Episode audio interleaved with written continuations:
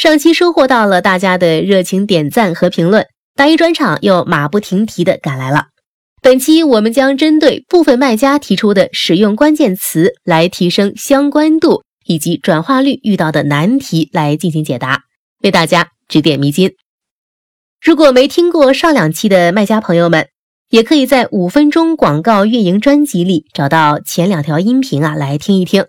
我们建议大家可以先从第一条开始听起，这样啊可以更全面的了解关键词设置的所有关键点。那么在大家想提升相关度时，如果手动广告搜索词报告中跑出的无关流量过多怎么办呢？我们建议大家啊，首先要复查投放的关键词。判断一下我们的关键词和商品之间的关系是否是一致的。其次，要复查好我们的匹配方式，尤其是要重点关注广泛匹配。通过复查，如果确定是完全无关的搜索词，我们就要把它设定为否定关键词，防止它再次对相关度产生负面影响。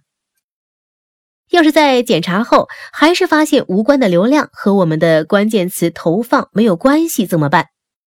那我们就要把关注的重点转移到 listing 上，因为系统在匹配的时候会参考整个 listing。要是我们的 listing 和产品的匹配度不高，就会跑出无关的流量。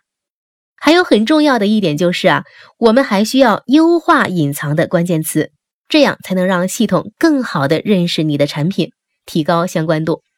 有些卖家朋友啊，还会发现搜索词报告中的关键词出现 A C 号，这个要怎么处理呢？其实啊，很简单，先复查竞价，调整竞价策略，尝试在搜索结果页面缓慢做竞价倾斜，并持续观察效果，而后复查并优化 listing。若隐藏关键词不够多，可能会造成只与同类型商品匹配而无法和关键词匹配的情况。接下来，我们进入下一个目标要点：提高转化率。大家一直啊有一个疑问，品类大词带来的转化率很低，要不要设为否定呢？我们的建议呢是根据投放品类大词的目的进行判断。当我们的投放目的啊是持续积累高绩效消费者搜索词时，在 A course 可承受范围内，不建议直接否定，而是首先考虑降低竞价。但如果该品类大词跑出的某长尾词一直无法带来转化，那么可考虑将该长尾词直接否定。有些卖家朋友又说了，那有些不相关的搜索词也带来了转化，是否要设为否定呢？